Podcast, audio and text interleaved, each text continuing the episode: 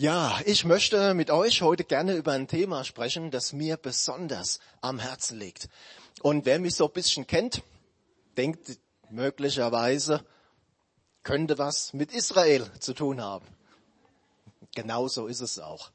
Und du sagst jetzt vielleicht, verschon uns bitte mit diesen uralten Geschichten von Abraham und Mose. Da kann ich dich beruhigen. Wir werden heute hier nur Stellen aus dem Neuen Testament haben. Denn Thema der Predigt ist Israel und das Neue Testament. Also wir werden schauen, was sagt das Neue Testament über Israel und natürlich, was hat denn das Ganze mit uns, mit unserem Leben zu tun? Seid ihr dabei? Danke für euren Enthusiasmus. okay. Passend zur Jahreszeit ist ja so gut wie Weihnachten, äh, zumindest so von den Dekorationen so her, also nicht hier, ähm, will ich mit ein paar Versen anfangen aus dem Lukas-Evangelium. Ich denke, die allermeisten kennen die. Das, wo der Engel Gabriel zu Maria kommt und kündigt die Geburt von Jesus an. Fürchte dich nicht, Maria, du hast Gnade bei Gott gefunden. Du wirst schwanger werden und einen Sohn gebären und du sollst ihm den Namen Jesus geben. Der wird groß sein und Sohn des Höchsten genannt werden. Und Gott, der Herr, wird ihm den Thron seines Vaters David geben.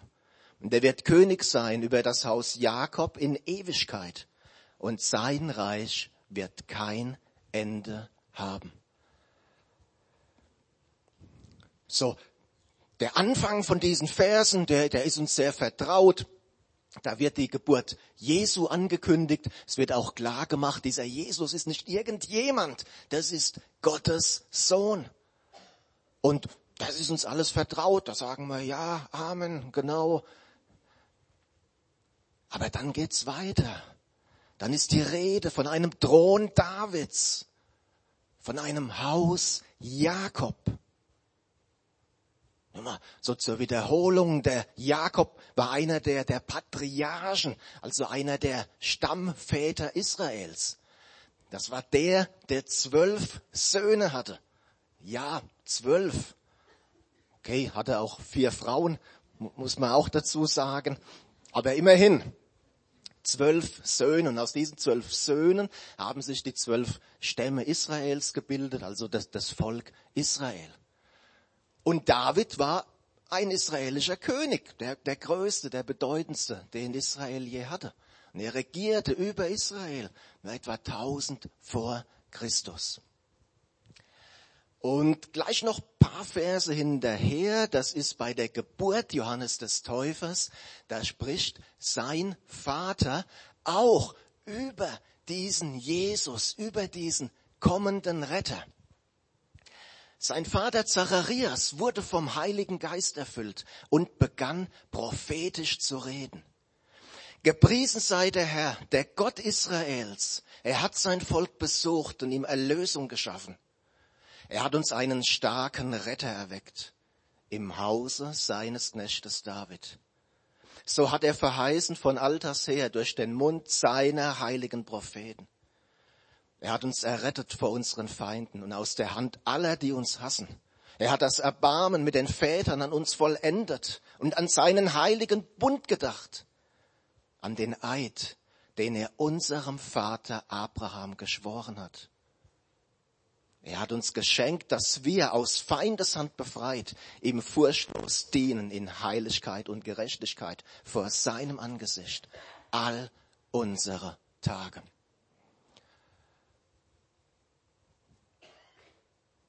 Ich habe mal eine Frage. In diesen Versen, die wir gelesen haben, wo ist hier von uns, von den Nichtjuden, und ich denke mal, das wird auf die allermeisten, die heute hier sind, zutreffen, wo ist hier von uns, von den Nichtjuden die Rede? Nirgends. Schlicht und einfach nirgends. Und Leute, das ist so vielleicht so der erste Punkt für heute, den wir uns mal wieder so neu bewusst machen sollten. Jesus Christus kam als König und Retter Israels. Er kam als König und Retter Israels. Es ist Gott sei Dank nicht dabei geblieben. Ja, wäre es heute ziemlich leer. Gottes Heil gilt jetzt für alle Menschen, für Juden und für Nichtjuden. Halleluja.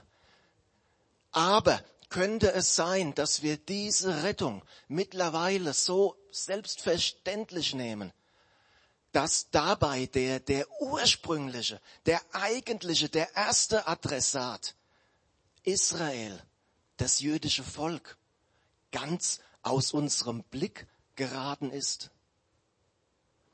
Das wäre definitiv nicht der Blick von Jesus. Jesus war mal mit seinen Jüngern unterwegs. Sie gehen durch Samaria und sie kommen an einen Ort. Jesus bleibt bisschen außerhalb von dem Ort, an einem Brunnen. Die Jünger gehen zum nächsten Schnellimbiss, um, um Essen zu kaufen. Und da kommt eine Frau, eine Samariterin. Und diese, diese Samariter, das waren das waren so, so ein Mischvolk, die wurden nicht als richtige Juden anerkannt. Und Jesus, er kommt mit dieser Frau in eine Diskussion, kommt in ein Gespräch rein. Und dann sagt Jesus was hochinteressantes. Er sagt, ihr, ihr Samariter, ihr wisst gar nicht, was ihr anbetet. Wir die Juden wissen aber, was wir anbeten, denn das Heil kommt von den Juden. Das Heil kommt von den Juden. Im Urtext steht hier, das Heil ist von den Juden, ist aus den Juden. Also nicht, es war mal, wird irgendwann mal sein. Das Heil ist aus den Juden. Und da, das sehen wir schon, wie sich die Geister scheiden. Der Nationalsozialismus sagt, die Juden sind unser Unglück. Und am besten wir bringen alle um, dann wird die Welt ein besserer Ort.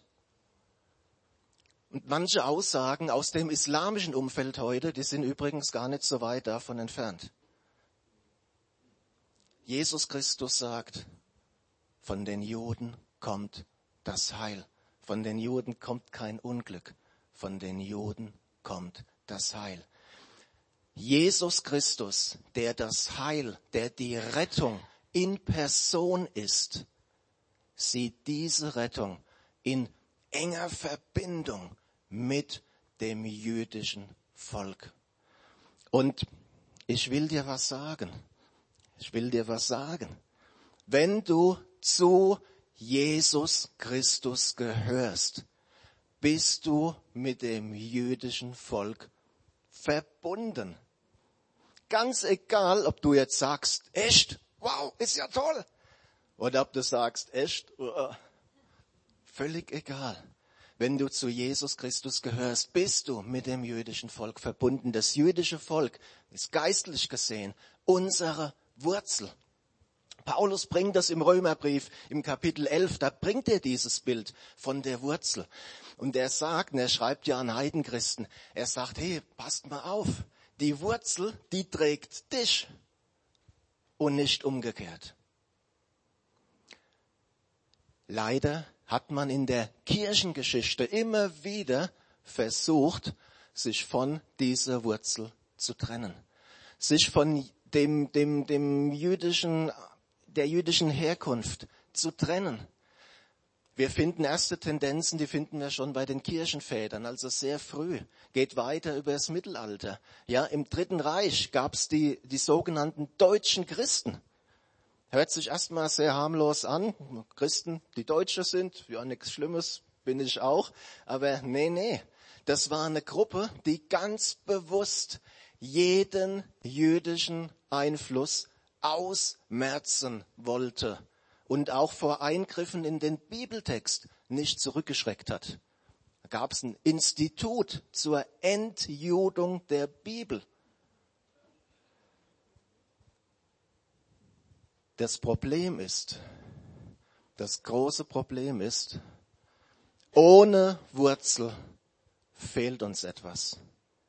Wenn du einen Garten hast, wenn du eine Pflanze von ihrer Wurzel trennst, wenn du die Wurzel beschädigst, was wird passieren mit der Pflanze? Nichts Gutes. Und wir sollten uns unserer geistlichen Herkunft aus dem jüdischen Volk bewusst sein und sollten das auch ehren.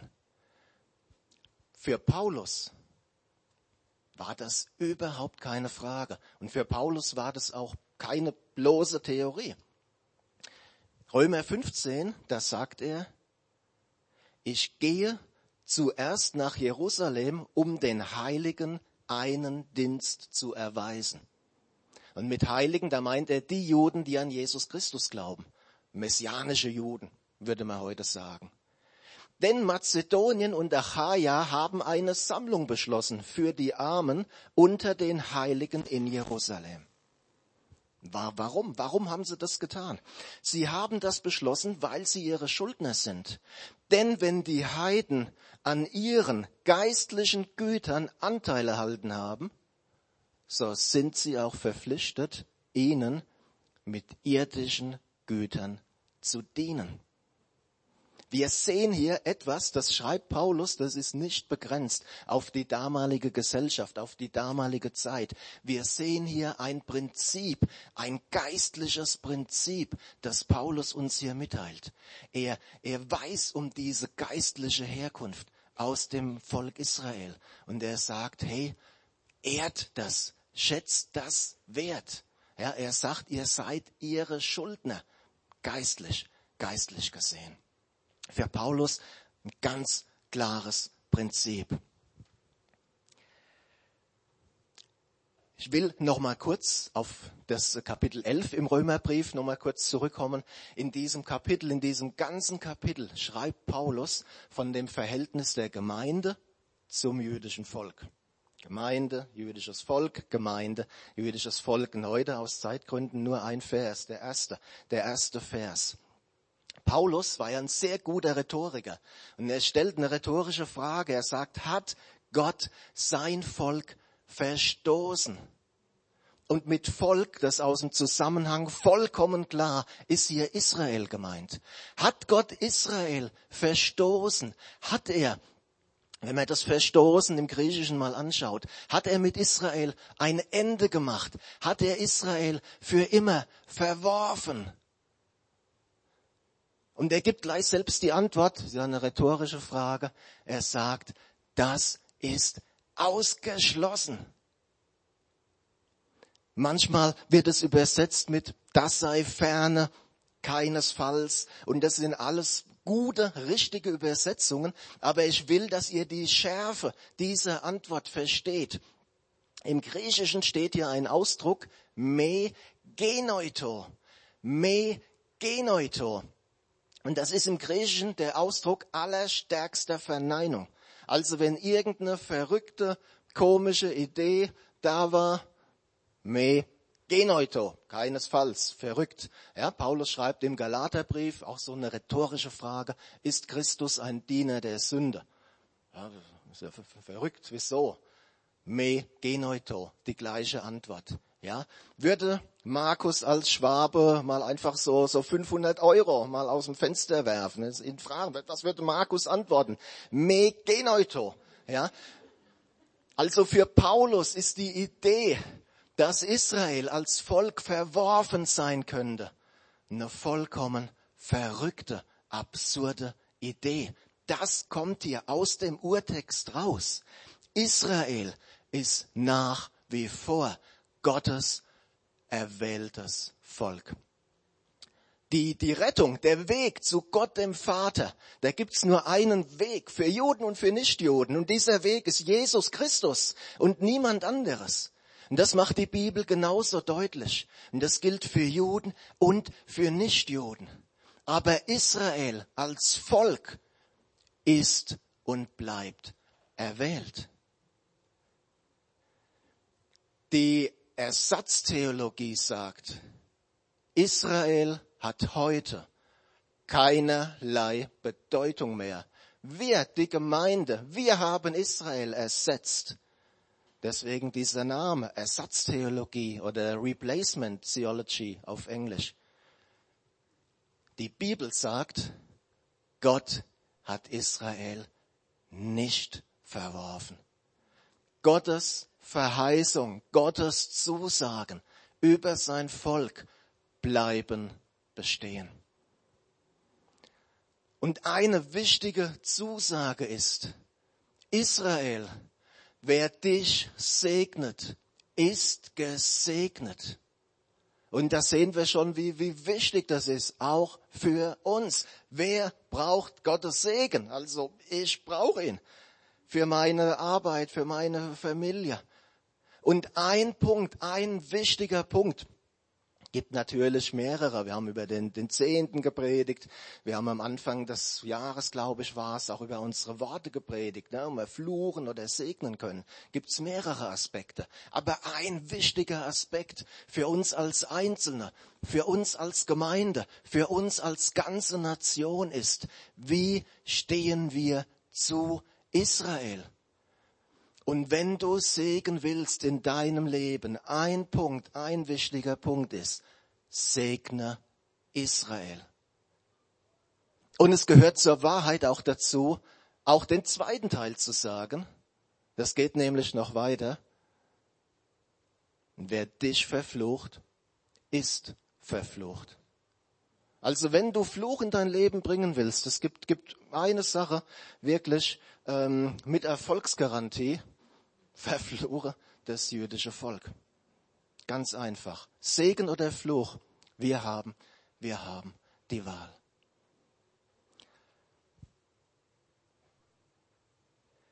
Ich möchte noch auf einen Punkt eingehen, wo wir hier gerade im Westen vielleicht manchmal unsere Probleme damit haben. Das ist die Frage nach dem Land, mit diesem konkreten Landanspruch im Nahen Osten. Wie sieht's damit aus? Und eine Frage, und das ist erstmal eine gute, eine berechtigte Frage ist, ist das mit Jesu kommen nicht alles egal geworden? Hat Jesus nicht selbst gesagt, mein Reich ist nicht von dieser Welt? Will Gott nicht, dass sein Reich in unseren Herzen gebaut wird? Und ich glaube, ja, all das stimmt, all das ist richtig. Aber ich glaube genauso, dass Gott auch mit dieser Erde noch etwas vorhat, dass Gott auch mit dieser Erde einen guten Plan hat. Jesus hat gesagt, mir ist gegeben alle Gewalt im Himmel und auf der Erde. Gott ist in Kontrolle und Gott lenkt die Geschicke der Völker. Das ist kein Widerspruch das ist keinerlei Widerspruch. Wisst ihr, was die letzte Frage war, die die Jünger Jesu ihm auf dieser Erde gestellt haben? Es war kurz vor seiner Himmelfahrt. Sie kamen ein letztes Mal zusammen. Und die letzte Frage, die die Jünger Jesu gestellt haben, war, Herr, wirst du in dieser Zeit wieder aufrichten das Reich für Israel. Und es ist so interessant, wie Jesus reagiert. Er sagt nicht, hey, seid ihr doof, darum geht's doch jetzt gar nicht mehr. Habt ihr nicht kapiert, was ich eigentlich wollte? sagt Jesus das? Nein, für Jesus ist überhaupt keine Frage, dass das geschehen wird, dass Gott für Israel das Reich wieder aufrichtet. Er sagt nur, passt mal auf, das macht Gott zu seiner Zeit. Und wann das ist, geht euch nichts an. Jetzt ist erstmal Pfingsten dran und die Weltmission. Aber zu seiner Zeit macht Gott auch das, das Wiederaufrichten des Reiches für Israel. Und dazu zwei Verse aus der Endzeitrede von Jesus. Wenn ihr aber Jerusalem von Kriegsheeren belagert seht, dann erkennt, dass seine Verwüstung nahe ist.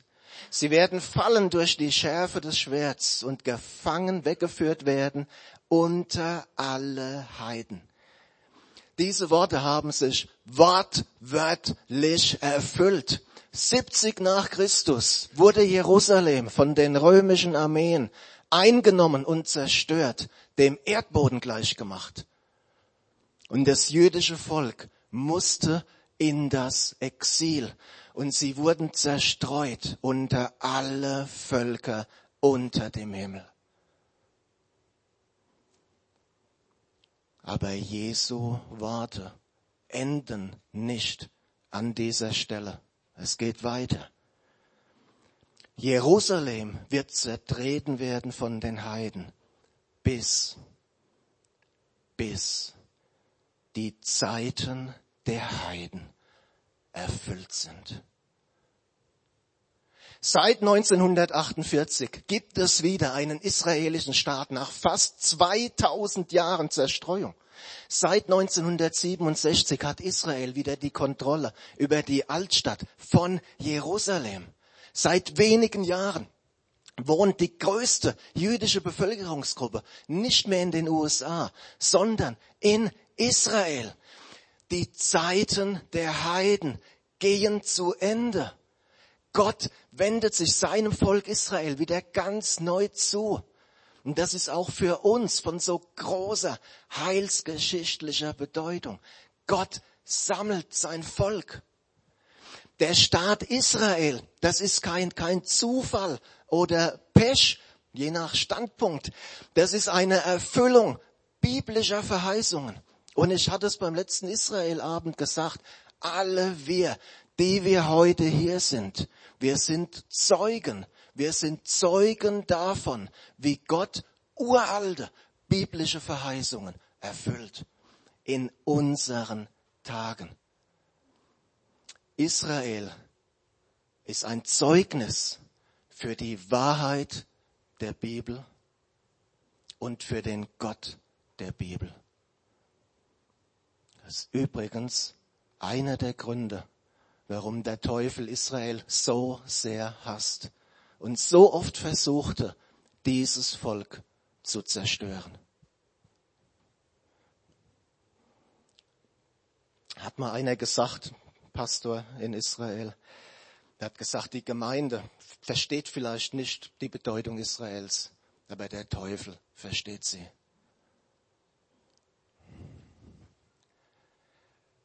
Ich will dir eine ganz offene Frage stellen. Wie stehst du zu Israel? Wie stehst du zu dem jüdischen Volk? Und wenn ich diese Frage stelle, da will aber auch ich ganz offen sein zu euch und will ganz ehrlich sagen, früher hat mich Israel überhaupt nicht interessiert. Und das jüdische Volk war mir auch nicht besonders sympathisch. Ich sag's euch wie es war. Aber ich war 96 das erste Mal in Israel und da hat Gott in mir etwas getan, da hat Gott in mir etwas gemacht, da hat Gott meine Sicht wirklich verändert.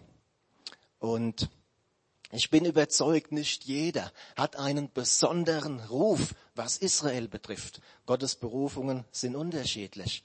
Aber eine, eine positive, eine segnende Haltung gegenüber Israel, das sollte für jeden Christen das Normalste der Welt sein. Das heißt nicht, dass wir immer alles gut und, und richtig heißen müssen, was Israel tut. Und das heißt erst recht nicht, wenn ich ein Freund Israels bin, dass ich dann ein Feind der Araber bin. Nein, wieso? Steht so nirgends in der Bibel. Im Gegenteil. Gott hat auch mit den arabischen Völkern wunderbare Pläne. Aber diese segnende Haltung gegenüber Israel, nimm das bitte mit von heute. Die hat so einen enormen Einfluss. Unsere Stellung, unsere Haltung gegenüber Israel hat so einen großen geistlichen Einfluss. Im positiven, aber auch im negativen. Und nicht nur für unser Leben, auch für unsere Gemeinde, auch für unsere Nation. Wie können wir Israel segnen? Ich denke, eine der besten Möglichkeiten, die wir haben, ist das Gebet. Ja, und du musst nicht extra in den Israel Gebetstreff kommen. Wenn du kommen willst, sei ein, herzlich willkommen, bist eingeladen, umwegsam ein großes Wohnzimmer. Ne, Hermann, gehen schon noch paar rein. Ähm, das ist kein Problem. Aber verstehst du, du kannst auch für Israel mal beten in deinem Hauskreis oder nach deiner stillen Zeit. Wenn du es noch nie getan hast, bete doch einfach mal für Israel und segne es. Eine andere gute Möglichkeit ist eine Reise nach Israel. Und da waren ja viele hier auch schon. Und das ist fantastisch und das ist gut. Unsere Sitter und ich, wir werden im April 21 eine Reise nach Israel anbieten. Also wer noch nicht da war, der sagt, ah, oh, ich vergenne mal wieder hin, dann fangt mal an zu sparen. April 21 ist es soweit. Eine andere Möglichkeit ist, Israel finanziell zu unterstützen, haben wir gehört von Paulus. Und wir haben als Gemeinde, als Gemeindeleitung beschlossen, dass wir das auch tun wollen. Und wir werden im Januar, die Januar-Kollekte wird nach Israel gehen, um Israel zu segnen. Und ich freue mich riesig darüber. Wisst ihr warum? Weil ich weiß, das sind nicht meine Ideen oder Gedanken. Gott steht zu seinem Wort. Und ich weiß, da wird ein riesiger Segen zurückfließen in unsere Gemeinde. Beate, kommst du schon mal?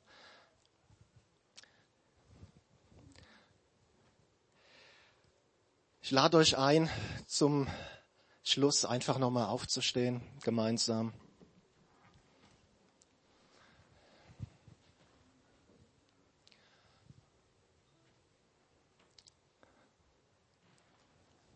Und vielleicht bist du heute hier und das Thema ist vollkommen neu, neu für dich. Vielleicht hast du das heute zum ersten Mal gehört.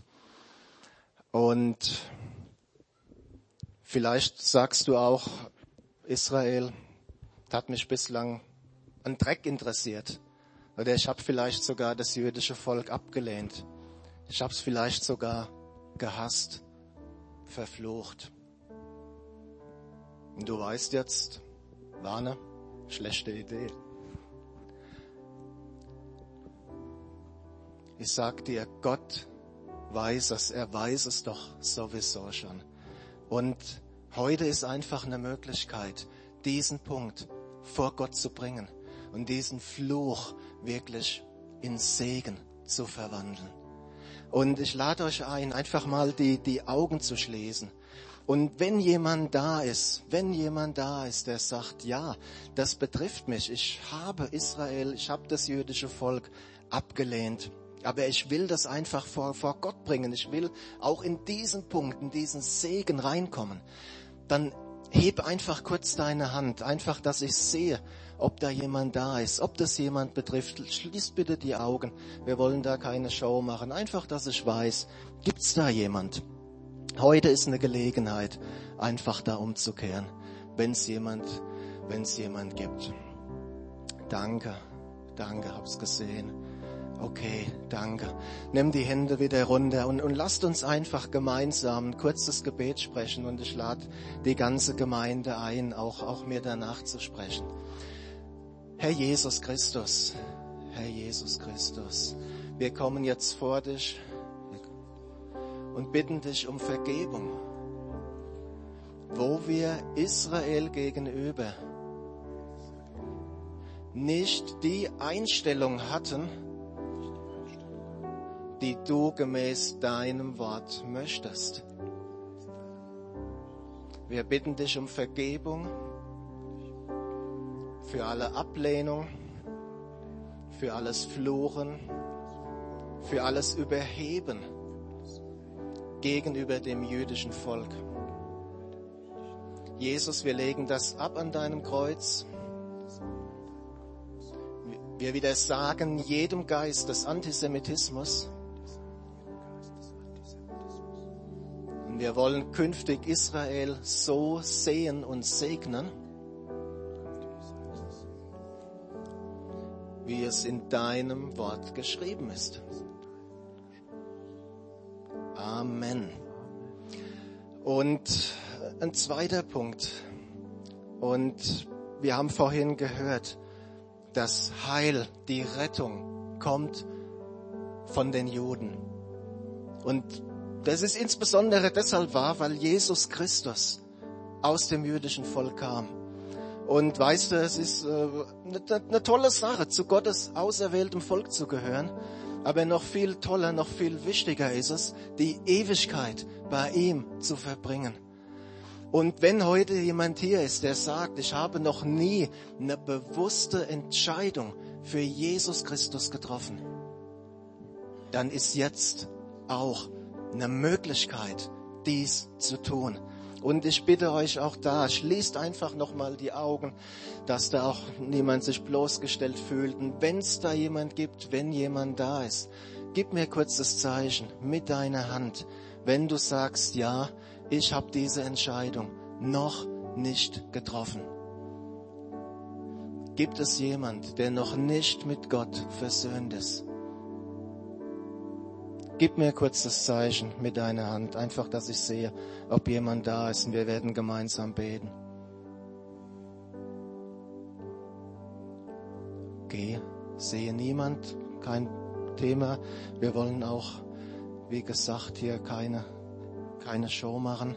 Ähm, wir haben nachher nochmal die Gelegenheit zu Gebet.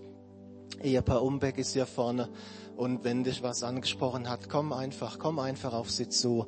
Und wir wollen jetzt zum Abschluss nochmal als Gemeinde Israel segnen. Und ich lade dich ein, streck einfach deine Hand Gott entgegen. Bet gerne mit, laut, leise, wie du magst. Und ich möchte das mit Markus, mit unserem Pastor, einfach auch gemeinsam, gemeinsam machen, weil da liegt so eine, so eine Kraft. Ja, Jesus, wir wollen uns wirklich hier gemeinsam eins machen und uns hinter Israel stellen. Jesus, du bist extra gekommen, um Rettung zu bringen zu den Juden. Und Jesus, da wollen wir ja einfach darum bitten, dass du wirklich eine neue, ja, Gunst einfach diesem Volk gibst, dass wirklich viele aus diesem Volk dich kennenlernen, dass sie nicht nur, ja, ähm, von, von dem her, von ihrer Herkunft her zu dir gehören, sondern wirklich, dass sie diesen Schritt hin tun und merken, sie müssen umkehren, dass sie bereit sind, einfach einen Schritt auf dich zu, zu gehen und wirklich errettet werden. Jesus, ähm, und wir wollen hier wirklich uns auch hinter den messianischen Gemeinden stellen, Leute, die in Israel, ja, Juden, die schon dich als Messias erkannt haben. Und Jesus, wir wollen sie stärken. Wir wollen deinen Schutz über ihn aussprechen. Dass sie nicht angefeindet werden, auch von den Juden her, wie das schon damals vor 2000 Jahren waren, sondern dass sie wirklich ein großes, starkes Licht sind und viele, viele Juden zum Glauben kommen. Jesus, wir stärken so dein Volk und rufen einfach auch über ihn wirklich deinen Segen. Jawohl, Herr Jesus, Herr, und wir segnen Israel auch mit Schutz, mit Bewahrung, gerade jetzt in dieser Zeit. Herr, aber wir, wir wollen wirklich auch als Gemeinde, Herr, wir wollen sein wie Ruth, wie eine Ruth, die gesagt hat, dein Volk ist mein Volk, dein Gott ist mein Gott. Herr, und jetzt ist es noch relativ einfach, aber Herr, es werden auch mal andere Zeiten kommen. Und lass uns dann einfach auch treu an der Seite Israels stehen, denn der Gott Abrahams, Isaaks und Jakobs ist auch unser Gott. Danke, Jesus. Amen.